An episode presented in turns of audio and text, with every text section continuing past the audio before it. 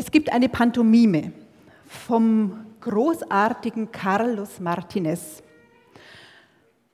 Und zwar stellt er pantomimisch dar, wie Gott die Welt erschafft. Als er zum Menschen kommt, nimmt er so einen Klumpen in die Hand, formt diesen Klumpen, schaut dann nochmal in den Spiegel, denn der Mensch soll ja schließlich nach seinem Ebenbild geschaffen werden, formt und knetet weiter, geht noch ein Stückchen zurück, schaut sich diesen Menschen nochmal an, nimmt da noch ein bisschen was hin und tut da noch ein bisschen was weg, bis Gott schließlich nicht nur zufrieden ist, sondern hoch erfreut. Schließlich haucht er dem Menschen noch seinen Geist ein. Man könnte fast sagen, oder es schaut so aus, als ob Gott dem Menschen fast seinen Geist einküsst. Und durch diesen lebendig machenden Geist Gottes wird der Mensch erst so richtig lebendig. Er bewegt sich erst noch ein bisschen vorsichtig.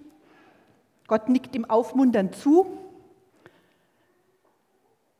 Dann schaut der Mensch noch mal ein bisschen zurück und springt danach fröhlich in die Welt hinein.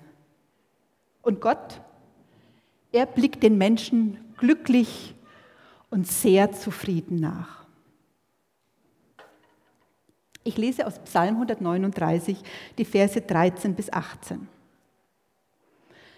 Denn du selbst hast mein Inneres gebildet, mich zusammengefügt im Leib meiner Mutter. Ich preise, ich preise dich, dass ich so wunderbar und staunenswert erschaffen bin. Ja, das habe ich erkannt. Deine Werke sind wunderbar. Nie war ich unsichtbar für dich, als ich unbemerkt Gestalt annahm tief unten auf der Erde kunstvoll zusammengefügt. Du sahst mich schon, als ich ein Knäuel von winzigen kleinen Zellen war. Und bevor mein erster Tag begann, stand mein Leben längst in deinem Buch. Wie kostbar, Gott, sind mir deine Gedanken. Es sind so unfassbar viele. Wollte ich sie zählen, so wären sie mehr als der Sand. Und wenn ich erwache, bin ich noch immer bei dir. Seit Jahrhunderten schon beten Menschen diese Worte überall auf der Welt. Der Psalm 139 ist eines, einer der beliebtesten und ich glaube einer der am meisten gebeteten Psalmen. Warum? Ich glaube, es macht etwas mit einem Menschen, wenn er hört und spricht, Nie war ich unsichtbar für dich, als ich unbemerkt Gestalt annahm, tief unten auf der Erde kunstvoll zusammengefügt. Kunstvoll zusammengefügt unten auf der Erde, so wie Adam, der erste Mensch, gemacht wurde aus Erde vom Acker. Hier klingt dieser Psalm doch wie eine Wiederholung der Schöpfungsgeschichte des ersten Menschen. Ich glaube, es macht etwas mit einem Menschen, wenn er betet. Ich preise dich, dass ich so wunderbar und staunenswert geschaffen bin. Oder wie Luther es ganz ähnlich übersetzt hat, ich danke dir dafür, dass ich wunderbar gemacht bin. Wunderbar sind deine Werke. Das erkennt meine Seele. Genau diesen Vers, Psalm 139, 14, habt ihr für Jonathan als Taufvers ausgesucht. Und ich finde, das ist eine richtig gute Wahl. Denn diese Worte, die tun gut. Diese Worte, sie geben ein starkes Fundament. In einem Kinderlied heißt es ganz ähnlich. Du bist gewollt, kein Kind des Zufalls, keine Laune der Natur. Ganz egal, ob du dein Lebenslied in Moll singst oder Dur. Du bist ein Gedanke Gottes, ein genialer noch dazu. Du bist du. Das ist der Clou. Du bist gewollt, geliebt. Du bist einzigartig von Gott geschaffen. Das zu hören, macht etwas mit einem Menschen. Und zwar ganz egal, ob mit einem Kind oder einem Erwachsenen. Wenn ich mal unzufrieden bin mit mir selbst, wenn mein innerer Kritiker beginnt übermächtig zu werden oder wenn andere mich irgendwie klein halten wollen. Wenn ich mich selber nicht verstehe, dann sagen mir die, diese Worte des Psalms, Gott kennt dich. Er kennt dich durch und durch. Er hat dich schon immer gekannt. Er hat dich erdacht. Er hat dich gebildet. Er hat dich wunderbar gemacht. Für mich strahlen diese Verse aus dem Psalm 139 Geborgenheit aus. Sie geben mir Zuversicht. Sie stärken mich.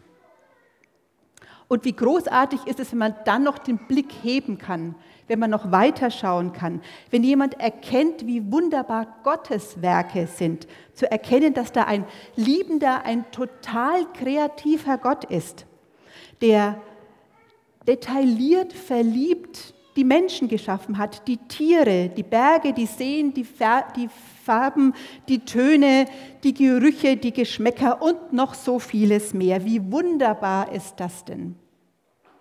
Das zu erkennen ist Gnade. Das zu erkennen ist ein Geschenk. Sich immer wieder darauf zu besinnen, das ist heilsam. Da, wo ich wohne, am Rand von Erlangen, habe ich so einen Weg, der so an den Feldern entlang geht. Ich gehe da abends ganz gern so meine Runde spazieren. Und auf dieser Runde, da gibt es ein Weizenfeld. So weit, so gut. Als ich im Frühjahr da immer wieder vorbeigegangen bin, habe ich irgendwann festgestellt, dass der Weizen wächst, aber dass es zwischendrin immer so einzelne Halme gibt, die viel größer wachsen. Und diese größeren Halme, die waren nicht an einer Stelle konzentriert, sondern die waren wirklich schön verteilt über das ganze Feld. Ich habe das eine Weile beobachtet, irgendwann habe ich mich gewundert und irgendwann habe ich mich gefragt, warum einzelne Halme da wirklich viel höher wachsen als die anderen. Ich habe dann eine Freundin von mir gefragt, die kommt vom Bauernhof, aber sie konnte sich da jetzt irgendwie auch keinen richtigen Reim drauf machen. Also an der Düngung allein konnte es nicht liegen. Vielleicht ist da irgendwie eine andere Saatsorte noch mit reingekommen. Also irgendwie blieb es uns ein Rätsel. Bis ich auf den, äh, den, den Text einer, einer Bloggerin und Poetin gestoßen bin, die sich Stachelbeermond nennt. Anscheinend hat sie diese Phänomene auch beobachtet und sie nennt sie, sie nennt sie Ausrufezeichen. Fingerzeige himmelwärts. Wie genial. Die langen Ähren, die tatsächlich wie Ausrufezeichen aussehen, die könnten Fingerzeige sein. Sie zeigen himmelwärts, sie zeigen auf den hin, der dieses Weizenfeld, der diese Ehren hat, wachsen lassen, auf Gott. Als Erinnerung, dass die Felder, dass allgemein unsere Nahrung kein Zufall ist, keine Selbstverständlichkeit. Sie erinnern mich, dass Menschen hier gepflanzt haben und gehegt haben und dass Gott es ist, der wachsen lässt und der uns hier versorgt. Lange Ehren als Fingerzeige himmelwärts. Wunderbar sind deine Werke. Das erkennt meine Seele. Ich wünsche Jonathan, dass er im Laufe seines Lebens erkennen kann, immer wieder neu entdeckt, wie wunderbar Gottes Werke sind und wie wunderbar er selber gemacht ist. Ich wünsche ihm, dass er ins Staunen kommt und ins Danken und ins Loben. Ich wünsche ihm, dass er mit Gott in ein Gespräch kommt, in ein vertrautes Du. Darum bete ich und wir heute alle stellvertretend als Gemeinde Gottes, in die Jonathan heute hineingetauft worden ist. Und das Beste ist, dieses Gebet, dieser Zuspruch, der gilt ja nicht nur Jonathan, sondern dieser Zuspruch, der gilt uns allen. Ich danke dir dafür, dass ich wunderbar gemacht bin. Wunderbar sind deine Werke, das erkennt meine Seele. Leos Segensvers, den haben wir vorhin auch schon gehört, steht im Brief an die Kolosser. Dort heißt es, wir hören nicht auf, inständig für dich zu beten.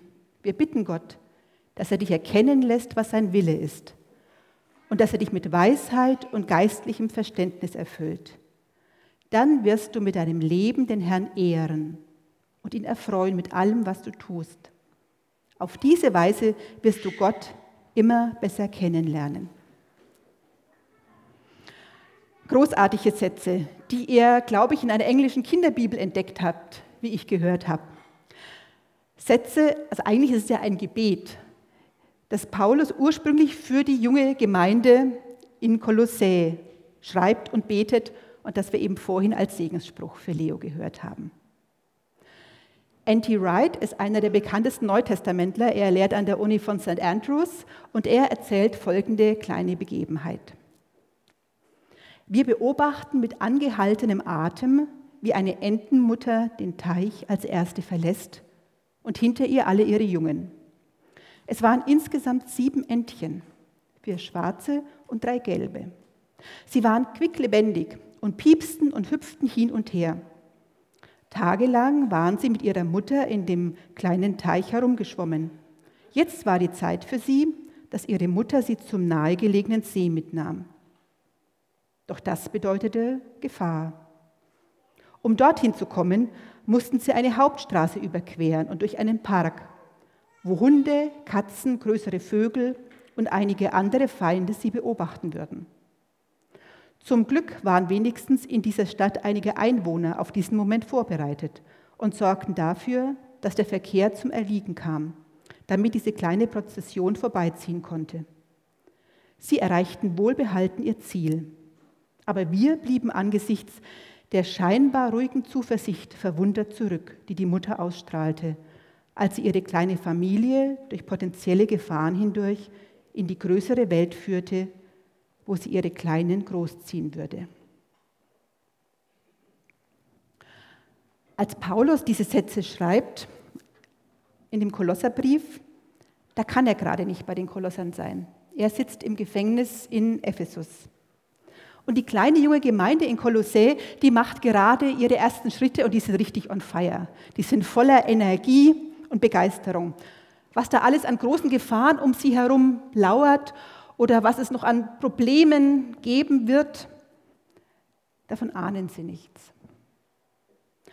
Paulus kam sich da vermutlich manchmal wie diese Entenmutter vor. Er wollte sie führen, er wollte sie behüten, er wollte sie lehren, aber leider konnte er nicht persönlich bei ihnen sein. Die Entenmutter in der Geschichte, die musste sich auf ihren Instinkt verlassen, auf ihren eigenen und auf den ihrer Küken. Nur so konnte sie ihre kleine Familie durch diese heikle Situation hindurch manövrieren. Ihre normalen, ihre menschlichen Instinkte, die allein würden für die junge Gemeinde in Kolossä nicht ausreichen, denn sie waren in einem steinigen Gelände unterwegs. Ihre normalen Instinkte würden nicht genügen, um sie wachsen und reifen zu lassen. Der gesunde Menschenverstand, der ist gut und wichtig, völlig klar. Aber er bleibt zwangsläufig auf die menschliche, auf die irdische Dimension begrenzt. Wenn Menschen Christen werden, dann pflanzt Gott quasi eine neue Wahrnehmung in sie ein. Eine Wahrnehmung für seine, für Gottes Gegenwart, für seine Liebe. Sie können erkennen, dass Gott sie führt, dass er ihnen Kraft gibt, dass er sie stärkt. Diese Wahrnehmung aber, die kommt nicht plötzlich, nicht auf einen Schnipser. Sie muss sich entwickeln, sie darf sich entwickeln und sie muss auch gepflegt werden. Paulus betet inständig darum, dass sich dieser neue, dieser christliche Instinkt in der jungen Gemeinde fest verwurzelt. Die Entenmutter wünscht sich, dass ihre Kinder lernen, wie und wo sie selber Futter finden können. Sie wünscht sich, dass sie in diesem herausfordernden Umfeld nicht nur irgendwie überleben, sondern dass sie gut heranwachsen können. Und so wünscht sich Paulus, dass die jungen Christen erkennen, was Gottes Wille für ihr Leben ist. Sie brauchen Weisheit, sie brauchen göttliches, sie brauchen geistliches Verständnis, nicht einfach nur Kopfwissen, das ist wichtig, aber es ist eben nicht alles. Junge Christen oder eigentlich wir alle, wir brauchen ein tiefes inneres Gefühl dafür, wer wir sind, nämlich Gottes geliebte Kinder. Wir brauchen ein Gespür dafür, das Leben oder gerade auch das Leben mit Gott ein Geschenk ist. Und wir brauchen das wachsende Gefühl dafür, die Weisheit, was dieses Leben fördert oder was es eben auch beeinträchtigen wird. Junge Christen brauchen die innere Zuversicht, dass der wahre Gott sie liebt und ihr Leben neu und großartig gestalten möchte. Im, Römer, Im Römerbrief formuliert Paulus es so. Alle, die sich vom, Gottes, vom Gottesgeist leiten lassen, sind seine Söhne und Töchter. Denn der Geist, den ihr empfangen habt, macht euch nicht zu Sklaven, sodass ihr von neuem in Angst und Furcht leben müsstet. Ja, der Geist selbst bezeugt es in unserem Innersten, dass wir Gottes Kinder sind. Manchmal gibt es ja noch so diese etwas schräge Vorstellung, dass mein Leben grau und freudlos wird, wenn ich mich bemühe, so zu leben, wie Gott es möchte. Es existiert sogar ab und zu noch mal die Vorstellung, dass Gott wie so ein Buchhalter ist, der wirklich ähm, genau hinschaut, der irgendwie nie zufriedenzustellen ist, der den kleinsten Fehler sucht, damit er mich zurechtweisen kann. Oder manche Menschen haben auch noch tief in sich diese Angst, dass Gott irgendwie mürrisch ist. Gott betont immer wieder, und das lesen wir auch eben hier genau im Kolosserbrief, dass diese Vorstellung völlig falsch ist. Gottes Vorstellung, Gottes sehnlichster Wunsch ist, dass menschliches Leben aufblüht, dass es wächst und dass es in großer Freiheit fröhlich Frucht bringen kann. Wenn das passiert, dann ist Gott hoch erfreut. Dann ehren wir Gott damit. So einen wunderbaren Gott, einen Gott des Lebens, immer besser kennenlernen zu können, das wünsche ich Leo. Das wünscht vermutlich auch ihr euch als Eltern. Das wünschen auf jeden Fall wir uns als ganze Gemeinde. Darum, dafür haben wir vorhin gebetet und so haben wir Leo vorhin gesegnet. Paulus kann, die, kann aus seinem Gefängnis heraus die Kolosser auf zwei Arten unterstützen. Durch seine Briefe, seine Schriften, was er ja auch tut, vor allem aber durch sein Gebet. Paulus kann nicht bei ihnen sein, aber Gott ist bei ihnen. Und Gott ist auch bei ihm, bei Paulus. Meine Kinder sind schon erwachsen. Als sie noch kleiner waren, haben mir Freunde mal gesagt, wenn die Kinder klein sind, wirst du ihnen von Gott erzählen. Wenn die Kinder größer werden, wirst du vermehrt Gott von ihnen erzählen. Ich muss da oft dran denken, vor allem als sie dann wirklich größer geworden sind und die Zeiten etwas rauer wurden. Ich konnte meine Kinder in dem Moment vielleicht nicht erreichen, aber Gott war bei ihnen und Gott war auch bei mir. Ich denke, es braucht in der Summe beides, so wie Paulus es hier ja auch tut. Wir sollen unsere, unseren Kindern von Gott erzählen und natürlich ihnen auch eben, so gut wie es geht, ein Leben mit Gott vorleben. Und genauso brauchen wir das, dass wir Gott von unseren Kindern erzählen, dass wir ihn bitten, dass wir für sie beten, gerne auch inständig. Egal, ob es, um, ob es um unsere Kinder geht oder ob es um Menschen geht, die Glaubenswachstum brauchen. Oder ob wir Menschen sind, die sich um andere kümmern, denen Menschen anvertraut sind. In jedem Fall ist dieses Gebet von Paulus für die junge Gemeinde in Kolossä eine ganz wunderbare Vorlage für das eigene Gebet. Wir hören nicht auf, inständig für dich zu beten. Wir bitten Gott, dass er dich erkennen lässt, was sein Wille ist und dass er dich mit Weisheit und geistlichem Verständnis erfüllt. Dann wirst du mit deinem Leben den Herrn ehren und ihn erfreuen mit allem, was du tust. Auf diese Weise wirst du Gott immer besser kennenlernen. Amen.